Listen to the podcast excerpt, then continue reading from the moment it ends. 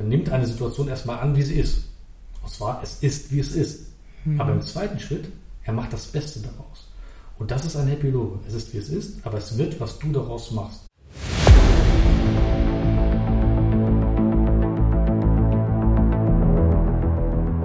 Lecker Kunst, leicht verständlich. Ein Podcast von und mit Michael Neute. Der Künstler Mino bringt dir moderne Kunst und Street Art aus den urbanen Hochburgen unserer Zeit in dein Wohnzimmer.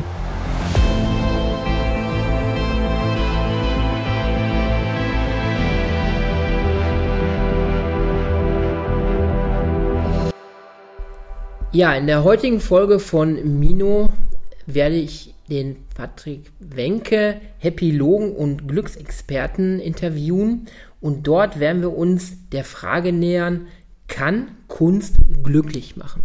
Patrick, das ist die Ausgangsfrage. Kann Kunst oder vielleicht sogar meine Kunst, das ist ja die ganz spannende Frage, glücklich machen?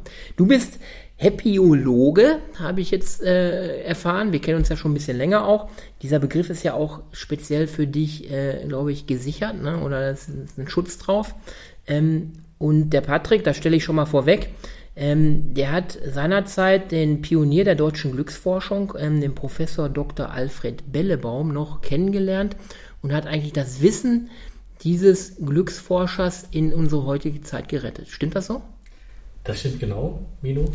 Und ähm, ich bin sehr glücklich darüber gewesen, dass ich ihn noch kennenlernen durfte, weil es war für mich ein glückseliger Moment, das muss ich wirklich sagen. Er hat 30 Jahre Glücksforschung betrieben, hat mehrere Bücher geschrieben zu diesem Thema, er hat mehrere Seminare darüber gegeben. Und äh, dass ich ihn getroffen habe, das war ein Zufall, es war ein, ein Corona-Zufall, äh, weil äh, in der Corona-Zeit hatte man einfach Zeit, man ist aus dem Hamsterrad normal rausgetreten und hat dann einfach mal Zeit gehabt. Und ich hatte dann das Wort Glück gegoogelt und wenn man das Wort Glück googelt, dann kommen 3.432.617 Begriffe. Aber auf der ersten Seite war ein Wikipedia-Eintrag und das war tatsächlich Professor Dr. Alfred Bellebaum als Glücksforscher, Pionier der Glücksforschung.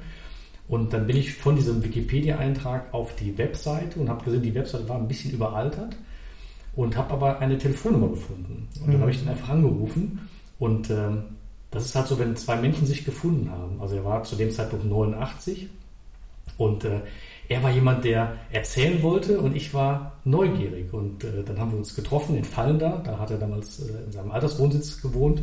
Das ist bei Koblenz. Und dann haben wir uns viele Tage lang über das Thema Glück unterhalten. Und äh, das war wirklich ähm, eines der schönsten Momente in meinem Leben. Ja, das hört man dir auch an.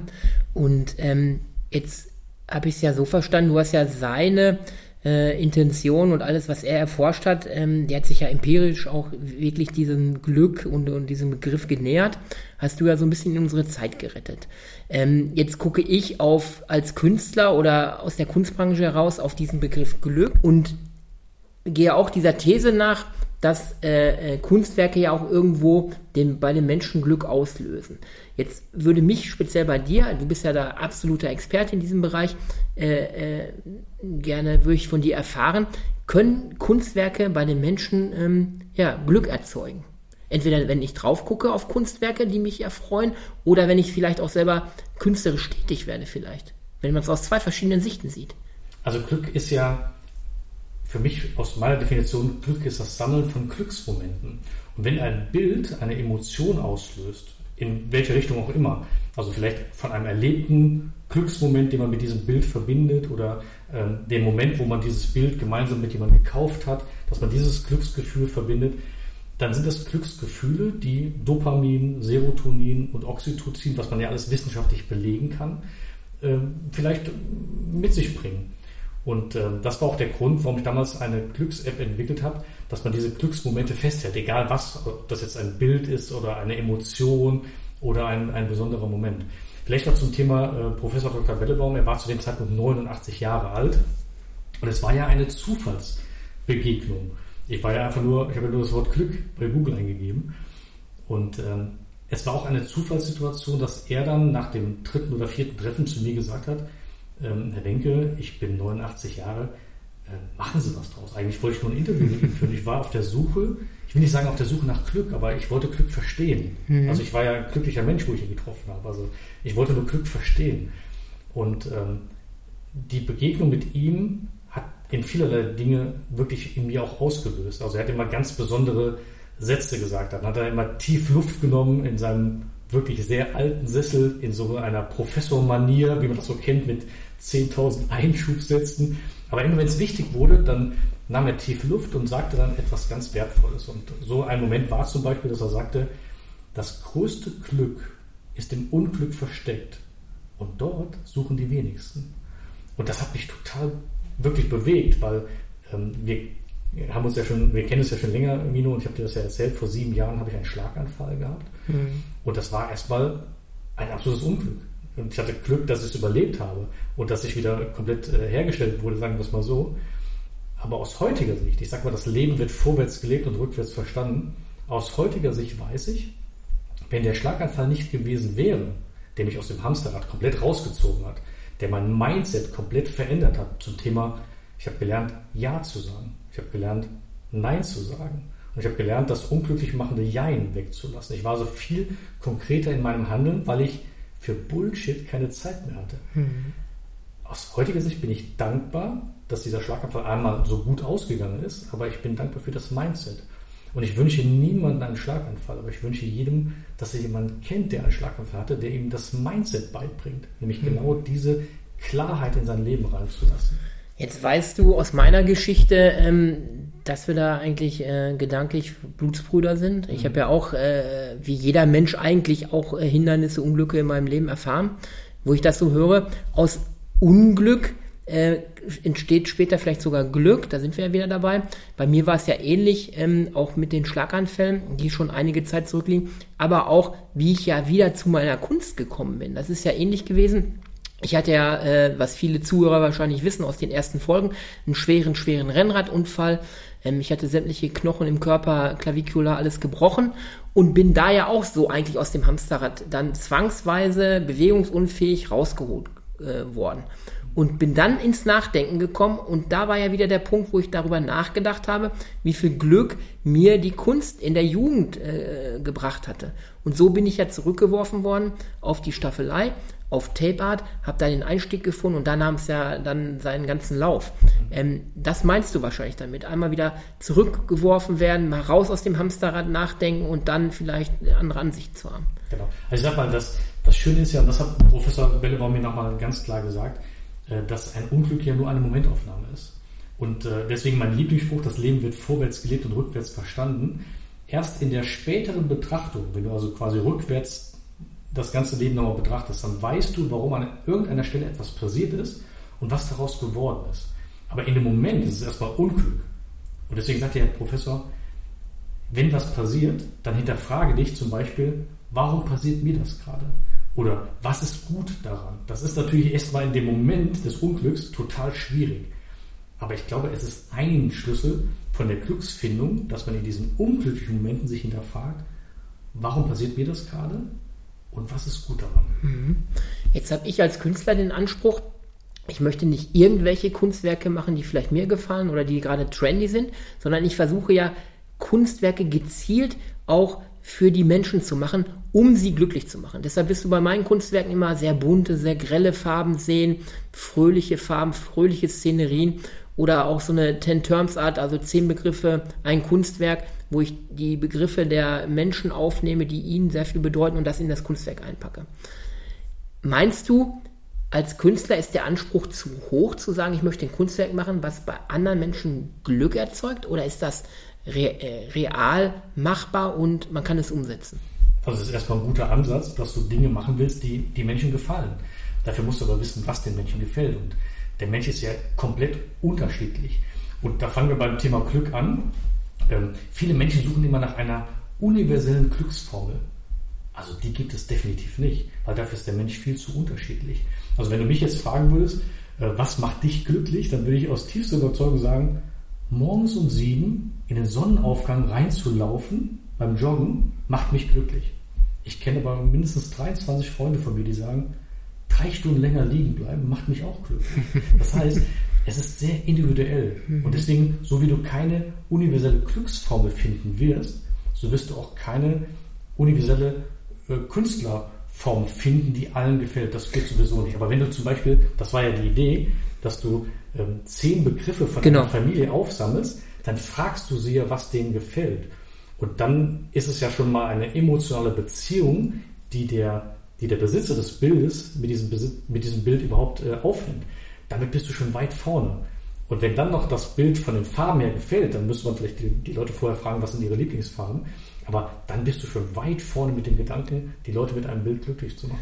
Genau, das ist nämlich den, der Ansatz, äh, den ich suche. Ich möchte individuell auf die Leute eingehen und frage sie gezielt nach diesen zehn Begriffen, wo sie sagen, das sind wichtige Begriffe für mich, das können Vornamen sein, das können Geburtsdaten sein, das können Hunde, Tiere, Farben sein oder äh, irgendwelche Ereignisse und die versuche ich ja zu transformieren durch meine Art Kunst, die sie vorher vielleicht kennengelernt haben, Graffiti-Style, Street Art-Style und bringe das in das Kunstwerk ein. Weil ich möchte nicht irgendeine Kunst machen, ich möchte speziell auf die Leute eingehen, weil ich das oberste Ziel habe, ich möchte mit meiner Kunst anderen Menschen Glück bereiten. Und deshalb habe ich diesen Ansatz gewählt. Und wenn ich dich jetzt richtig verstanden habe, bin ich da genau auf der richtigen Linie. Also wenn du Menschen fragst, was sie wollen und das denen dann sogar bietest, dann bist du immer auf der richtigen Seite, egal was du für ein Produkt anbietest. Ähm, interessant war, dass der, dass der Professor mal zu mir sagte, frage mal Menschen, was sie unglücklich macht. Das war jetzt falsch. Also frage Menschen, was sie glücklich macht. Und dann sagen sie, ja, das und das und dann finden sie vielleicht zwei, drei Punkte. Aber frage die Menschen mal, was sie unglücklich macht. Dann kommt eine ganze PowerPoint. Und er sagte, es ist nicht schlimm, wenn die Menschen sagen, was, es, was sie unglücklich macht, weil du aus dem Unglücklichsein im Umkehrschluss Glück herausleiten kannst. Also wenn die Menschen über die Liste des Unglücklichseins rausfinden, was sie glücklich macht, ist der Weg das Ziel. Dann kommen sie halt schneller ran. Und deswegen ist halt die Frage, was macht dich glücklich und was macht dich unglücklich? Und beides, beide Herangehensweisen sind äh, richtig für, für die Glücksfindung von einem selber. In meinem Buch ähm, gibt es ja ein Kapitel, das nennt sich Rendezvous mit dir selbst. Okay. Ich rege immer an, äh, dass man einmal im Monat ein Rendezvous mit sich selbst macht und dort sich zwei Fragen stellt. Einmal, was macht dich glücklich? Das macht. Und was dich nicht glücklich macht, das kann weg. Das klingt so einfach, ist es natürlich nicht. Und bei diesem Rendezvous mit sich selbst muss man sich wirklich mit sich selbst beschäftigen. Das heißt, nur sich selbst, also kein Tier, kein Handy, keine andere Person. Und dann beschäftigt man sich mit diesen Fragen. Und zum Thema Kunst kann ich mir zum Beispiel vorstellen, in dieser wichtigsten Phase mit sich selbst zu sein, also ganz bei sich selbst zu sein, ohne Handy, ohne Außenwirkung, dann könnte ich mir sogar vorstellen, dass der ein oder andere vielleicht ein weißes Blatt Papier nimmt oder eine, eine weiße Staffelei nimmt und anfängt zu malen. Und in der Kreativität Wege zu seinem Glück findet. Also so ist es bei mir. Ne? Ich weiß, wenn ich zurückdenke an meine Kindheit, ich konnte nirgendwo ein weißes Blatt Papier, eine weiße Leinwand irgendwo sehen. Ich hatte immer diesen Drang zu malen. Und wenn ich dann einsteige in die Malerei, meine Gedanken, meine äh, Intentionen umzusetzen, bin ich verloren. Dann gibt es keine Zeit, keinen Raum. Dann äh, ist eine Stunde wie fünf Stunden und ich bin in diesem Bild, in dem Schaffensprozess völlig verloren und fühle mich glückselig in dem Moment. Das bist du aber nur, weil dann kein Handy klingelt und dich quasi aus dieser Faszination rausbringt. Du musst wirklich ganz alleine bei dir sein, keine Außengeräusche, keine andere Person, kein Tier, kein Handy. Du musst wirklich Zeit für dich haben. Und die, ja, das ist die wichtigste Zeit mit der wichtigsten Person in deinem Leben, nämlich mit dir selbst. So, so ist es auch, wenn ich in meiner Galerie bin und mache Kunstwerke oder entwerfe die oder fange an, ein Bild an. Ich habe kein Handy, was an ist, ich habe kein Radio laufen, ähm, meistens ist auch das Fenster sogar noch zu und ich bin mit mir alleine und dieser weißen Leinwand. Stell dir mal vor, du hast Radio laufen, dann laufen gerade Nachrichten. Wie wird denn das Bild? Ja, davon habe ich mich sowieso schon gelöst. Ich, wenn ich abends 20 Uhr 15, oder 20 Uhr einschalte und ich höre guten Abend und danach kommen dann 14,5 Minuten nur schlechte Nachrichten, ähm, dann könnte ich an der Stelle lachen. Also davon habe ich mich auch schon gelöst. Ich habe vor kurzem ein äh, Radiointerview gehabt mit dem äh, WDR 2, mit dem äh, Johannes Ja. Simon. Und dann hat er die Eingangsfrage gestellt, darf man in der heutigen Zeit überhaupt glücklich sein? Und dann habe ich gesagt, man darf nicht glücklich sein, man muss es. Und dann war auch ein Tipp von mir, dass man mit den Nachrichten nicht ins Bett geht. Also dass man Nachrichten zwar hört, aber, aber auch wirklich nur punktuell, also nicht den ganzen Tag sich mit Nachrichten beschallt. Und dass man, bevor man ins Bett geht, irgendwas anderes macht. Also etwas lesen, etwas Schönes hören, mhm. äh, nochmal Erinnerungen oder spazieren gehen, aber dass man nicht mit den Nachrichten ins Bett geht, weil dann darf man sich nicht wundern, dass man nicht schläft. Ja, das habe ich auch schon festgestellt. Jetzt kommen wir nochmal zu dem Punkt zurück, ähm, was ich auch in meiner Kunst- und kurzen, steilen Karriere jetzt festgestellt habe, Mindset. Das hast du ja auch kurz angesprochen. Ich habe jetzt die Erfahrung gemacht, gerade dieses Mindset äh, als Künstler, ich beziehe es jetzt mal auf die Kunst, wir sind ein Kunstpodcast, ähm, es gibt viele Künstler, die sagen, ja, ich mache das ja aus Hobby, ich bin Hobbykünstler. Und diese Aussage versuche ich denen immer auszureden und sage, damit fängt es schon an. Wenn ich mich selber als Hobbykünstler bezeichne, werde ich auch immer nur ein Hobbykünstler sein. Entweder man ist Künstler oder man ist es nicht. Man ist es hundertprozentig oder man ist es nicht. Man spürt es innerlich oder man spürt es nicht. Allein dieser Gedanke Hobbykünstler wird es irgendwo Hobby bleiben. Wie stark ist das Mindset jetzt auf die Kunst vielleicht bezogen? Äh, hängt das mit diesem Glück zusammen? Also ich kann dir nur sagen, also mein Mindset zum Beispiel als Happyologe. Das ist Happyologe ja ein Kunstwort. Das, gibt, das Wort gibt es ja gar nicht. Also entstanden ist das äh, vor vielen Jahren, genau gesagt vor 16 Jahren, hat ein holländischer Freund zu mir, der immer Deutsch-Englisch ein bisschen vermischt hat, äh, zu mir gesagt, Patrick, du bist immer so gut gelaunt, du bist Happyologe. So. Und dann haben wir beide total drüber gelacht und dann war das auch weg. Und erst als das Buch rauskam und der Verlag zu mir gesagt hat, okay, jetzt sind Sie ja Glücksexperte, haben Sie noch einen Doktortitel? Ne, ich sage, nee, aber ich bin auch Happyologe. Und das kam nach 16 Jahren auf einmal in meinen Kopf rein. Mhm. Und äh, dann sagte der, der Verlag, oh, das klingt ja gut, haben Sie sich ja schützen lassen? Das war ja klar. Und dann habe ich das mal aufgelegt und dann beim Markenamt angerufen und habe mir dann alles schützen lassen. Also Happyologe, Happyologin und Happyologes, also gendergerecht. Aber interessant ist das Mindset eines Happyologen. Und äh, ich lebe das. Also ich bin Happyologe, weil das heißt jetzt nicht, dass du mit geschlossenen Augen über die Autobahn gehst und sagst, hey, alles wird gut. Nee, auch ein Happyologe ist ein Realist oder eine Happyologin ist ein Realist, sondern es gibt Regeln, eines, die einen Happyologen ausmacht. Er nimmt eine Situation erstmal an, wie sie ist. Und zwar, es ist, wie es ist. Mhm. Aber im zweiten Schritt, er macht das Beste daraus. Und das ist ein Happyologe. Es ist, wie es ist, aber es wird, was du daraus machst. Und dann geht er quasi in eine Problemsituation rein mit 80% Chance und 20% Risiko. Und mit diesem Mindset in so eine Situation reinzugehen, sorgt schon dafür, dass du es sehr wahrscheinlich lösen wirst. Und das vierte Mindset ist, entweder schaffst du es, also du gewinnst die Situation, oder du lernst daraus. Das heißt, du kannst nur gewinnen. Und das, genau. ist, und das ist das Mindset. Also es gibt kein Verlieren, weil du gewinnst an Erfahrung und weißt, okay, das mache ich nicht nochmal. Blöd ist nur, wenn du einen Fehler zweimal machst. Das würde ich mir nämlich an der Stelle auch sagen. Ich kann ja eigentlich nur gewinnen. Entweder äh, 80-20, ich gehe da rein und gewinne dann wirklich oder überwinde das Hindernis, oder ich überwinde das Hindernis nicht, aber habe wiederum eine Erfahrung gewonnen, die mich dazu führt, dass ich beim nächsten Mal das Hindernis dann überwinde. So würde ich es sehen. Mhm. Und das ist ähm, ja, ich sag mir immer, wenn du jetzt nur noch ein paar Tage zu leben hättest, was nützt es dir dann, mit schlechter Laune zu sterben? Ja? Das bringt mir ja auch nichts. Das ist so meine Einstellung. Jetzt haben wir. Also was, fit, fit und gut gelaunt in die Kiste. Ja, genau. Ja, was, was ändert es an der Situation? Ne? Soll ich mir die letzten Tage dann irgendwie noch vergraulen? Ne? Macht keinen Sinn. Ähm, Jetzt, was viele Zuschauer an dieser Stelle nicht wissen, ähm, wir lernen dich jetzt erstmal hierüber kennen, aber zu meiner Vernissage, die ja anstehen wird, ähm, habe ich es mir erlaubt, weil ich dieses Thema auch Glück, Glücksforschung so spannend finde in Bezug auf die Kunst. Wie kann man das, äh, ich will ja auch Glück den Leuten bringen mit meiner Kunst, habe ich es mir erlaubt, dich exklusiv auch einzuladen zu meiner Vernissage. Und die Menschen werden ja die Möglichkeit bekommen, dich da persönlich kennenzulernen. Und auch, äh, ich hoffe es, auch mal dich anzusprechen und über dieses Thema Glück, Glücksforschung auch mit dir zu sprechen, oder? Also, ja, definitiv. Das ist mittlerweile eine Berufung für, für mich geworden.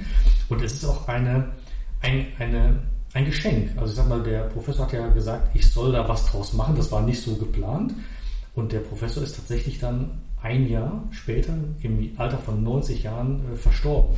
Ähm, das heißt, ich habe jetzt tatsächlich eine, eine Aufgabe von ihm bekommen und ich habe ihm das versprochen. Und ein Versprechen, Milo, das hält man. Und deswegen habe ich auch das Buch rausgebracht, wo ich auch ein Kapitel komplett dem Professor äh, gewidmet habe mit seinen ganzen Sprüchen, die er da sagte und mit seinen Forschungen. Und er hat mir die ganzen, die ganzen wissenschaftlichen Auswertungen überlassen. Die habe ich dann von seiner Sekretärin noch nachher bekommen. ähm, das ist jetzt tatsächlich eine Berufung geworden und eine aus tiefstem Herzen. Wenn du was mit dem Herzen machst, dann machst du nie was falsch. Genau, das ist auch meine Einstellung. Jetzt haben wir schon mehrfach das Buch erwähnt. Äh, äh, jetzt an dieser Stelle kommt ein bisschen Werbung. Wer das nicht hören möchte, der kann sich jetzt die Ohren zuhalten. Also, du warst ja jetzt auch in der letzten Zeit, was ich gesehen hatte, in den Medien damit, äh, von Sat 1 über andere Radiosender warst du damit auch im Fernsehen oft zu sehen. Also das Buch heißt Rendezvous mit deinem Glück. Glück ist kein Zufall, sondern deine oder eine bewusste Entscheidung. Ich glaube, wir haben es so geplant, an dem Tag wirst du auch ein bisschen daraus vorlesen oder man kann sich darauf ansprechen und kann ja. auch so ein bisschen was über das Buch erfahren. Ne? Also im Endeffekt war das ja ein, ein Sammelsurium. Es war einmal, Professor Dr. Bellebaum war jetzt der, der Urgedanke, so kam das ja überhaupt.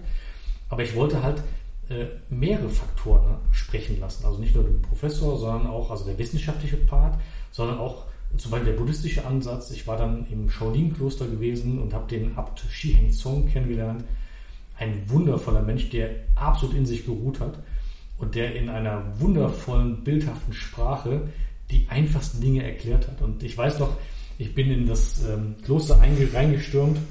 Und man durfte dem Abt Fragen stellen und ich war in der Schlange, da waren 20 Leute und ich war, in, ich glaube, an dritter Stelle. Und dann waren die zwei äh, Jungs vor mir, die waren relativ schnell fertig und ich bin als Dritter da hingegangen und habe gesagt, Abt, Shihengso, was ist Glück und wo findet man es? Ne? Und dann weiß ich noch die Antwort wie heute, er sagte, Junge, das kann länger dauern, setz dich. so, und, und allein diese Antwort war so viel Gelassenheit drin und so viel Erfahrung. Und dann haben wir eine halbe Stunde lang über Glück philosophiert. Und äh, es waren ja 20 Leute in der Schlange, das heißt, es waren noch 17 Leute hinter mir und die waren alle komplett relaxed. Also da war okay. keiner. Ich hätte jetzt gesagt, die wären genervt. Nein, überhaupt nicht. Die haben, die haben mitgehört, das, die fanden das spannend. Die waren alle, ich sage jetzt mal, benevolent, also gutwollend. Äh, die haben das mitgetragen und haben fleißig mitgehört und waren von dem Gespräch zwischen dem Abt und mir total fasziniert. Mhm. Und äh, das hat mich äh, total inspiriert. Das wäre zum Beispiel schon ein Thema, wo ich dich auf meiner Vernissage nochmal ansprechen würde, dass du darüber mehr erzählst. Finde ich total spannend. Also er sagte zum Beispiel, also das, es gibt ein Kapitel in meinem Buch, das nennt sich benevolent sein, also gut wollen, gut meinen zu sein, dass man das Gute unterstellt. Und äh, es gibt ja so eine negative Lebenskettenreaktion und eine positive Lebenskettenreaktion. Ich nehme mal ein Beispiel, um benevolent zu erklären. Äh, du fährst zum Beispiel mit dem Auto und da kommt irgendein Typ, der nimmt dir die Vorfahrt und du bist gerade richtig aufgeregt und du ärgerst dich und, und du fluchst hinterher und was für ein Vollpfosten oder vielleicht war es auch eine Vollpfosten, ich weiß gar nicht, ob das, ob das der Begriff dann, aber egal. Also du regst dich halt auf, ja. Und mit diesem Adrenalin und mit dieser Aufregung kommst du nach Hause zu deiner Partnerin. Und dann sagt die Partnerin zu dir, hey, hallo schön, dass du da bist. Und du sagst, weil du doch aufgeregt bist, ach ja, alles klar. und dann ist deine Frau genervt. Und dann kommt das Kind zu deiner Frau und sagt, dann willst du was zu essen? Und dann sagt die Frau, ja, klar, ich will was zu essen. Ne? Und dann ist das Kind genervt. Das Kind geht ins Kinderzimmer und tritt den Hund. Also eine negative Kettenreaktion. Genau. Ja. Gleiche Situation, anderes Mindset. Also du bist jetzt benevolent. Du kriegst diese, dieser Typ, nimmt dir die Vorfahrt und dann denkst du, wow, da haben wir aber Glück gehabt. Und dann sagst du, naja, der wird einen Grund haben, warum der gerade so rast. Vielleicht hat er eine schwangere Frau auf dem Beifahrersitz und die kämpfen gerade ums Leben. Ich wünsche euch beiden alles, alles Gute. Kommt gut an und dem Kind alles, alles Gute. Ob das stimmt, ist vollkommen egal. Aber du gehst mit einer anderen Einstellung in deinem Leben weiter. Und der Abt, der hat das in einem Satz sehr schön gesagt. Er hat gesagt, Zorn ist, wenn du Gift trinkst und hoffst, hoffst dass der andere stirbt. Und deswegen benevolent ist tatsächlich eines der wichtigsten ähm, Begriffe, um glücklich zu sein. Dass du einfach mal Dingen gute Sachen unterstellst und dass du dein Leben nicht negativ beeinflussen lässt von der Außenwelt, dass du quasi einfach gelassener an die Situation rangehst. Okay, jetzt haben wir schon ganz, ganz viel, wir sind schon tief abgestiegen in das Thema Glück. Ähm, jetzt finde ich den Bogen wieder zur Kunst. Ähm, wir sind jetzt bei dir hier im Haus. Ich habe auch schon Kunstwerke gesehen, die selbst bei dir an der Wand hängen. Was bedeutet dir denn Kunst in deinem Leben und hast du vielleicht Kunst an den Wänden, die dir persönlich auch Glück bereiten? Oder was verbindest du mit Kunst und Glück? Absolut. Also ähm, ich habe damals äh, mit meiner Frau zusammen ein Bild gekauft. Ähm, das hieß tatsächlich Der kleine Prinz. Also diese, dieses Buch von Antoine de Saint-Exupéry. Ich weiß gar nicht, wie ja. das genau ja, ausspricht, ja. aber du kennst ihn, glaube ich. Ja. So. Und dieses Bild, äh, der kleine Prinz, der herausging, um die Welt äh, zu entdecken, das haben wir quasi gekauft, äh, als wir unser Haus gekauft haben. Und damit ver verbinden wir quasi unsere Weltreise vom, vom normalen, äh, von der normalen Wohnung zum Haus. Das ist jetzt über 25 Jahre her.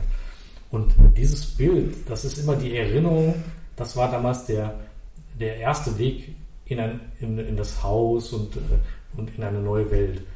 Und das, immer wenn wir vor dem Bild stehen, sind wir beide glücklich, weil wir uns genau diese Geschichte, also diesen Anfang, äh, da nochmal zurück in Erinnerung bringen. Und das ist ja genau das, was man mit Glücksmomenten festhalten meint. Und das geht mit der Kunst auch. Wenn du also ein Bild siehst und damit Emotionen verbindest, dann werden dann diese Glückssituationen ausgelöst wie äh, Dopamin, Serotonin und auch Oxytocin. Und genau das ist es. Genau da sind wir an dem Punkt, was ich versuche als Künstler umzusetzen. Das heißt, ich versuche halt diese äh, Momente der, der späteren Besitzer dieser Bilder festzuhalten oder deren Intentionen, die sie verfolgen. Wenn man jetzt ein Bild hat im Büro, man guckt jeden Tag da drauf, dann soll dieses Bild halt einen erinnern, was habe ich für Absichten, bei dir war es der Hauskauf und dich an diese Situation erinnern. Bestes Beispiel, ich habe, glaube ich, mal ein Bild gemacht über Muhammad Ali. Er steht in Boxerposition, es läuft Blut runter, er hat hier einen Schnitt an einem Cut irgendwo an der äh, Brust. In dem Bild habe ich alles reingelegt, Resilienz. Ne, sich zurückkämpfen, wiederkommen, auch wenn man eine Niederlage wie er erlitten hat, trotzdem den Weltmeistertitel wieder erkämpfen. Das steckt da drin und das soll diese Emotion wecken, dass man sich immer wieder daran erinnert, auch wenn man mal niedergeschlagen ist, man kann sich zurückkämpfen. Das habe ich alles in dieses Bild reingelegt. Und das ist nämlich genau das Wichtige bei mir an der Kunst äh, oder auch anderen Künstlern, das reinzulegen. Und wenn ich dich richtig verstehen habe, können wir Künstler das schaffen und den Menschen damit mit einem Kunstwerk, wenn wir dann speziell auch noch nachfragen, was diese Menschen berührt, sie mit Glück erfüllen. Also sobald du Emotionen auslöst, bist du auf der Glücksebene. Und wenn du das mit einem Bild oder mit einem Gegenstand oder mit was auch immer machst, also wenn du Emotionen im Auge des Betrachters loslöst, bist du ganz klar auf der Glücksebene. Weil dann geht's los. Okay, dann bin ich auf der richtigen Linie, sag ich mal, auf dem richtigen Weg. Meine Ausdruckskraft ist halt meine Gabe, die ich habe, dass ich äh, Kunstwerke erschaffen kann, Bilder erschaffen kann. Ich kann jetzt keine Skulpturen oder irgendwie sowas. Deshalb habe ich mir dieses Medium auch ausgesucht. Ähm, ich habe ganz, ganz viel Lust. Wir werden uns ja wiedersehen, weitere Fragen zu stellen, auch auf der Vernissage. Ich freue mich auch, dich, das Buch und äh, äh, diese Glücksforschung in Bezug auf die, auf die Kunst, dich dann anzukündigen auf der Vernissage. Auf was dürfen die Leute sich freuen, wenn sie kommen? Auf jeden Fall auf happy Gespräche. Ne? Also, äh, also, ich, ich liebe Optimismus und äh, ich hatte, also meine Eltern sind leider sehr früh verstorben und mein Vater war eher auf der pessimistischen Seite. Er, er sagt immer, Pessimisten sind Optimisten mit Erfahrung. Okay. ja. Aber meine Mutter, und da ich als äh, Nesthäkchen immer auf meine Mutter gehört habe, äh, war die optimistisch, optimistischste äh, Person in, ja, auf der Welt oder jedenfalls in meiner, in meiner Welt. Mhm. Sie hat gesagt, Optimisten wandeln auf den Wolken, unter denen Pessimisten Trübsal blasen. Und äh, diesen Optimismus von meiner Mutter, den habe ich mitgenommen. Und darauf freuen wir uns. Also jetzt wird demnächst werden die Einladung verschickt und wir freuen uns auf dich. Ich bedanke mich ähm, für dieses Gespräch, für diesen ja, Appetizer, sage ich mal, auf die Vernissage hin. Und ja, wir freuen uns auf diesen Tag. Ich bedanke mich bei dir. Ähm, ja, und wir äh, sind ganz gespannt, was du uns an diesem Tag alles noch erzählen wirst und aus dem Buch vorlesen wirst. Ja, sehr gerne. Und schön, dass du den Weg hier nach Dormagen gefunden hast. Ist ja, ja nicht um die Ecke, ne? Ja, gerne. Aber ich habe mich drauf gefreut. Ich wieder. Vielen Dank. Danke. Das war Lecker Kunst, leicht verständlich. Ein Podcast von und mit Mino. Du kennst Menschen, die sich auch für die Kunst interessieren könnten? Dann teile diesen Podcast doch gerne mit ihnen oder gib uns eine Bewertung. Damit hilfst du auch anderen, uns zu finden.